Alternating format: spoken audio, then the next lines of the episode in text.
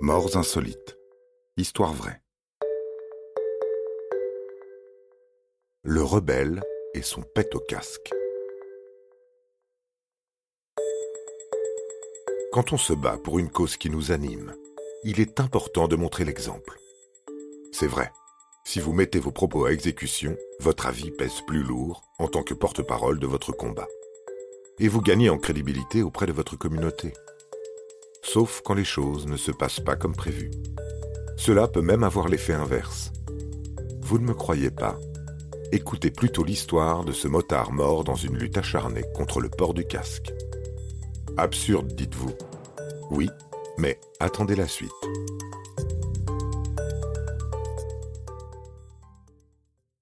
Philippe A. Contos, 55 ans, était un conducteur de poids lourd et ancien soldat de l'armée américaine.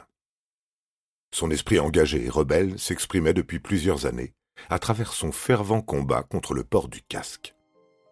Lors de la onzième course annuelle de protestation contre le casque, organisée en 2011 par le comté d'Onondaga, il ne fut pas étonnant de voir Philippe A. Contos manifester contre la loi en vigueur à New York.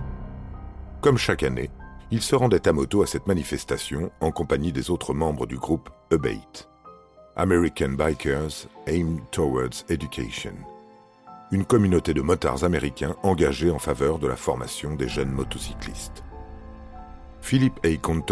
Était aux commandes de sa belle Harley Davidson de 1983. Mais, au beau milieu de la manifestation, les lacets des bottes du motard se coincèrent dans une chaîne. Et, se penchant pour inspecter la situation, il freina brutalement sa moto. Le pilote fut donc projeté par-dessus son guidon. Et, lors de sa chute, son crâne frappa violemment le pavé. Philippe A. Contos décéda quelques minutes après.